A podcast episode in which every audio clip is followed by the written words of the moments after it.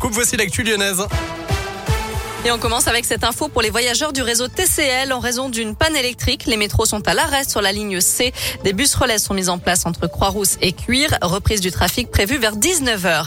À la une, la dégradation de la situation sanitaire est nette. Ce sont les mots de Gabriel Attal, le porte-parole du gouvernement. Il confirme aujourd'hui la reprise de l'épidémie de Covid et précise les mesures annoncées par Emmanuel Macron hier soir, en particulier celles qui concernent la vaccination des seniors. Le point avec vous, Joanne Paravi.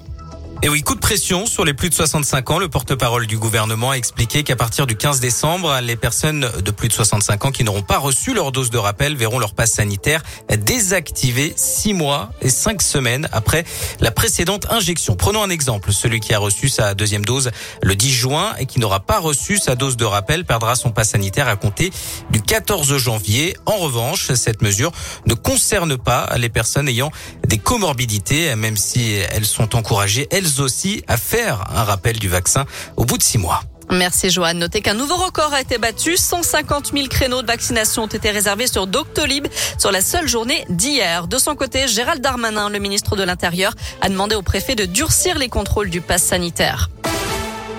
Dans l'actu également, deux membres présumés des Dalton ont été interpellés. Ces rappeurs qui cherchent à faire le buzz avec des rodéos urbains retransmis en direct sur les réseaux sociaux et des intrusions, notamment au stade de l'OL et à la prison de Corba.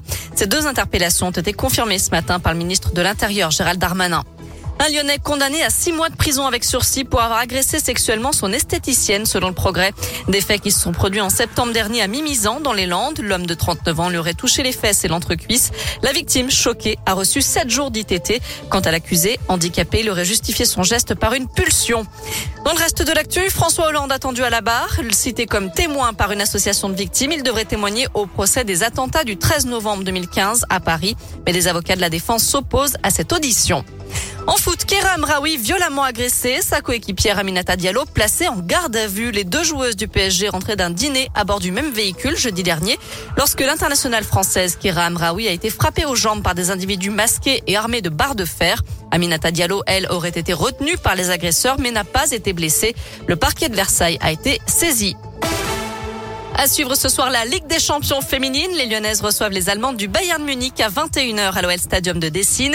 Ensuite, elles recevront le PSG dimanche en championnat. Et puis elles iront en Allemagne mercredi prochain pour le match retour à Munich.